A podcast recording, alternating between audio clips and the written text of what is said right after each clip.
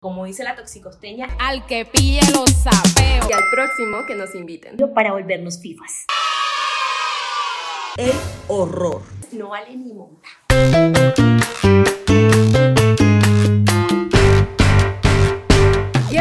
A una nueva emisión de La Caldera, el noticiero feminista de la revista Volcánicas, creado para expresar nuestra indignación y compartir algunas iniciativas que están tumbando al patriarcado una noticia a la vez. Y en la semana en la que el mundo recibió con alegría la noticia de la aparición de los cuatro niños que se accidentaron en la mitad de la selva y estuvieron ahí durante 40 días, y en la semana en la que también es mi última vez en este noticiero. Así es, amistades, se acabó esta etapa para mí. Pero las despedidas las dejamos al final. Mientras tanto, estas fueron las noticias. Colombia.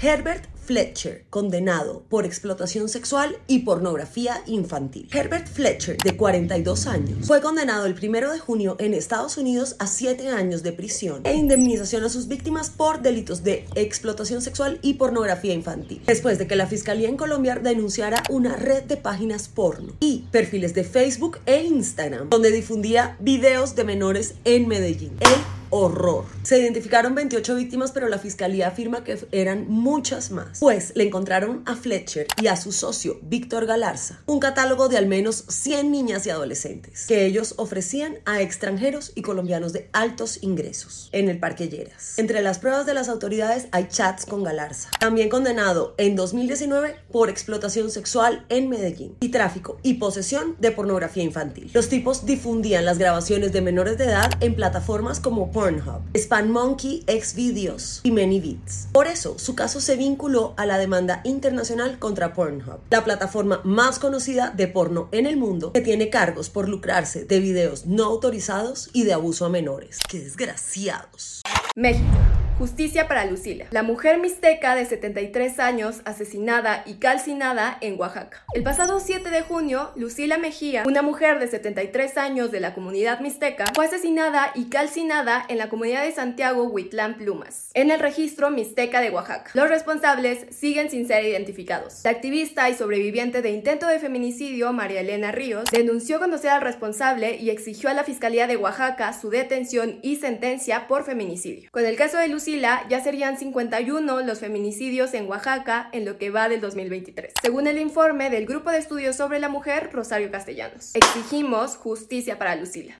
Colombia. No para el abuso y acoso sexual contra mujeres y menores de edad. Adriana Bustos, locutora de la emisora Tropicana, denunció el pasado 8 de junio durante una emisión de radio que ha sido víctima de acoso a través de mensajes abusivos y obscenos que le han enviado mediante un chat de ayudas que habilitó la cadena radial en WhatsApp. Incluso hay oyentes que le envían fotografías íntimas a través de este canal. Bustos aseguró que ninguna persona debe recibir este tipo de mensajes. El equipo de producción identificó al acosador y actualmente su número está en manos del equipo jurídico de la emisora. En caso de volver a presentarse estos mensajes, darán a conocer el teléfono y el nombre de la persona que los envía. Bien hecho, como dice la toxicosteña, al que yo pille los sapeo. Al que pille los sapeo. Y el pasado 8 de junio fue capturada una mujer que grababa los abusos que ella misma cometía contra su hijo de 5 años para lucrarse vendiéndolos en redes sociales. Fue el hermano del niño quien entregó una grabación a la fiscalía para denunciar el abuso sexual de su mamá contra su otro hijo en el municipio de Girardot, Cundinamarca. En lo ocurrido del 2023, la Defensoría del Pueblo ha registrado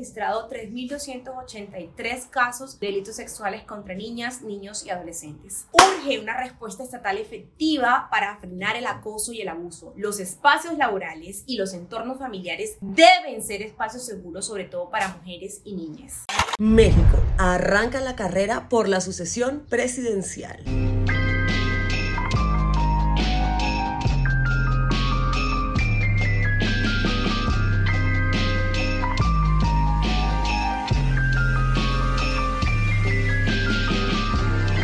Empezaron las renuncias de las corcholatas para postularse a la candidatura oficial del partido de Morena, que se elegirá mediante encuestas y se anunciará el 6 de septiembre. Entre los opcionados están Claudia Sheinbaum, la jefa de gobierno de la Ciudad de México, que desde 2022 andaba en campaña así lo negara. Bueno, pues ya anunció su renuncia y el 16 de junio dejará de ser jefa de gobierno de la capital. Por su parte, Marcelo Ebrard renunció a su posición como secretario de Relaciones Exteriores el 12 de junio. Y Adán Augusto, actual secretario de Gobernación en México, también anunció que el próximo viernes dejará su cargo, al igual que el senador Ricardo Monreal. También la diputada federal Kate Kolpolemsky también avisó este martes que solicitó licencia para dejar su cargo y participar en el proceso. Y por el PT, Gerardo Fernández Noroña, quien también participaría en las encuestas de Morena. Por otro lado, el partido Movimiento Ciudadano denuncia que Morena viola la normativa electoral, pues con esta elección interna estarían iniciando campaña mucho antes de lo permitido. Por su parte, el PRI, el PAN y el PRD anunciarán a más tardar el 26 de junio su método para definir candidato. Por el lado de la derecha, suenan como candidatas, aunque aún nada es oficial, Lili Telles y Xochil Gálvez. Y por el partido Verde ecologista Manuel Velasco. Ese es ni más ni menos que la esposa de Anaí. Esta carrera apenas empieza y seguiremos informando. Guatemala dictan condena a abusadores de menores. En octubre de 2016 fue encontrada muerta una menor de 6 años en la ciudad de Guatemala. De acuerdo con el Ministerio Público, la menor sufría de un severo cuadro de desnutrición y tenía golpes en diferentes partes de su cuerpo. Siete años después, el pasado 12 de junio, la Fiscalía logró que dictaran condena contra Olga Marina López, familiar de la menor, por el delito de parricidio en grado de tentativa. La mujer tendrá que permanecer 41 años y 8 meses en prisión tras demostrarse que la niña falleció por el maltrato al que estaba sometida. El Ministerio Público también reportó que Eric Giovanni Morales fue condenado a 80 años de prisión por la violación con agravante de plagio y secuestro de dos niñas de 10 y 12 años y un adolescente de 14. Se demostró que utilizó diferentes vehículos para interceptar a las víctimas, amenazarlas y luego abusar de ellas. Los hechos ocurrieron en Ciudad de Guatemala en 2016, 2017 y 2018. Celebramos que se haga justicia exigimos medidas efectivas para prevenir el maltrato y abuso contra las niñas.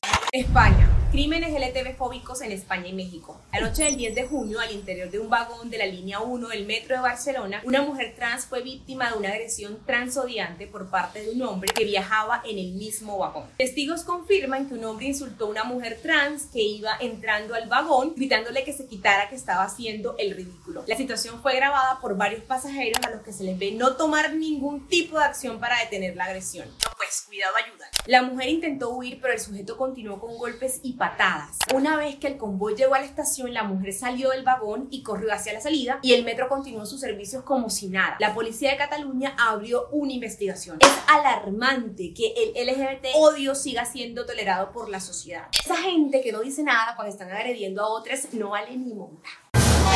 Mientras tanto, en México, el activista Michel Castro, un hombre gay y sordo de 32 años que llevaba 10 días desaparecido, fue encontrado asesinado y con signos de violencia el pasado 6 de junio. Michel había asistido a la marcha del orgullo LGBTI de Puerto Vallarta, Jalisco, el 25 de mayo. Al finalizar la marcha, fue al cine con su novio, luego su novio lo dejó en su casa, se despidieron alrededor de la medianoche, desde entonces no se supo más de él. La mamá de Michel y distintas organizaciones LGBT de Puerto Vallarta denuncian que la Fiscalía del Estado de Jalisco fue negligente en el proceso de búsqueda y localización del activista y que dieron un trato insensible a la familia de la víctima. El cuerpo de Michelle fue encontrado en un predio baldío cercano a donde vivía. Activistas exigen que se investigue como un crimen de odio. Exigimos justicia para Michelle. México. 18 mujeres trans adultas mayores celebran su fiesta de 15 años. Mujeres trans de entre 55 y 72 años de edad celebraron su fiesta de 15 años, una de las celebraciones tradicionales más populares en México. Una fantasía para muchas adolescentes que ahora por fin estas mujeres hicieron realidad, luciendo vestidos hermosos, bailando el vals con sus seres queridos y siendo coronadas por sus madrinas. Unas verdaderas reinas. Denise Valverde, activista trans, fue una de las organizadoras del evento. Recordemos que México es el segundo país de Latinoamérica con más transfeminicidios. De acuerdo con en el informe de letra S, 48 mujeres trans fueron asesinadas el año pasado. Por eso aplaudimos eventos como este, donde la vida de las personas trans son celebradas. Ojalá más espacios como estos sean posibles. Y al próximo que nos inviten. Y en noticias del espectáculo, Ramstein bajo observación del gobierno alemán por abusos. El gobierno alemán reaccionó ante las olas de denuncias por abuso contra el vocalista de Ramstein, Till Lindemann, y pidió tomar medidas de protección para el público femenino de la banda de metal. Y es que después de que el 24 de mayo una joven identificada como Shelby Lynn denunciara haber sido drogada en un concierto de la banda en Vilna, Lituania, llegaron más denuncias. El 5 de junio, la actriz Kyla Shicks, publicó un video de media hora en el que cuenta su experiencia en una fiesta privada de Ramstein en junio de 2022 en Berlín, cuando tenía 20 años. Ahí se encontró con otras mujeres que le contaron que estas fiestas son parte del universo del cual Till Lindemann supuestamente escoge con quién o con quiénes tendrá sexo. Kyla contó que después de haber anunciado que contaría su experiencia en la fiesta, otras mujeres se acercaron a contarle que habían sido drogadas con las bebidas ofrecidas en esa fiesta privada y que solo tenían recuerdos de amanecer al día siguiente en el cuarto del hotel con Lindemann con heridas en el cuerpo y sangrado. ¡Qué gonorrea! El gobierno alemán propuso crear zonas de protección a las mujeres en los conciertos y formar equipos de reacción e intervención en casos de agresión sexual. Pero no lo sé, Rick. O sea, que sigan abusando y luego reaccionan. ¿Qué tal si mejor no permiten que agredan más? Deportes, el fútbol empieza a reivindicarse un poco con las mujeres y contra el racismo. La FIFA anunció que cada jugadora que resulte campeona en el Mundial de Fútbol Femenino de Australia y Nueva Zelanda recibirá alrededor de 270 mil dólares y la selección que se corone victoriosa recibirá 4 millones de dólares. Pero además, cada jugador que llegue a la fase de grupos recibirá 30 mil dólares. La organización invertirá este año 141 millones de dólares, el triple de la inversión de 2019. Y es la primera vez que las futbolistas recibirán una retribución económica por su participación sin necesidad de ser campeonas. Cada vez más emocionadas porque llegue el 20 de julio para volvernos FIFAs.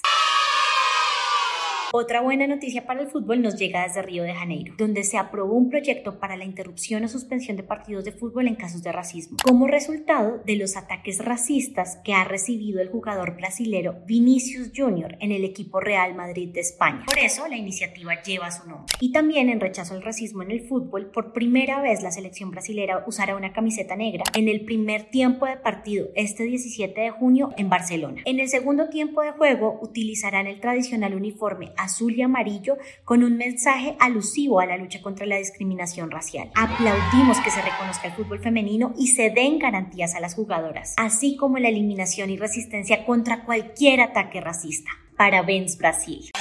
Semana hay Raciperla otra vez el racismo alborotado en los medios colombianos con Francia Márquez.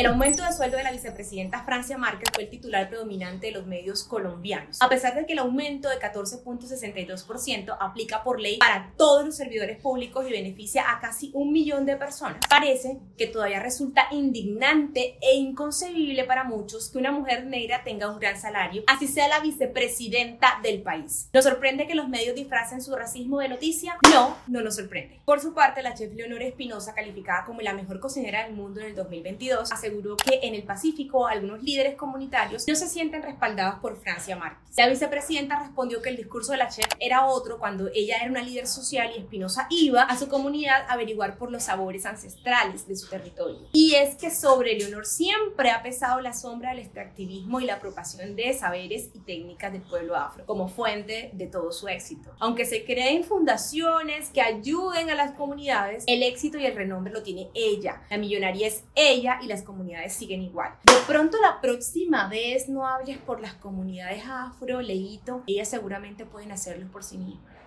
Si te gusta este noticiero, déjanos tus comentarios y compártelo con tus amistades. Y ahora sí me despido. Gracias a todos por su apoyo y cariño. Seguro nos seguiremos viendo por ahí.